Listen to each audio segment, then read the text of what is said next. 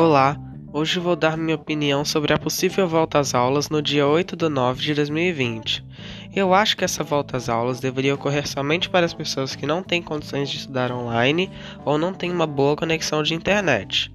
Caso isso aconteça, a escola deve fazer com que os alunos evitem ao máximo usar objetos compartilhados como bebedouros, brinquedos, materiais esportivos, computadores, etc., e higienizar esses objetos diariamente. Os alunos precisariam de formas de prevenção contra o vírus e o devido cuidado na escola. Eles também precisariam manter uma distância segura um do outro para não serem contaminados.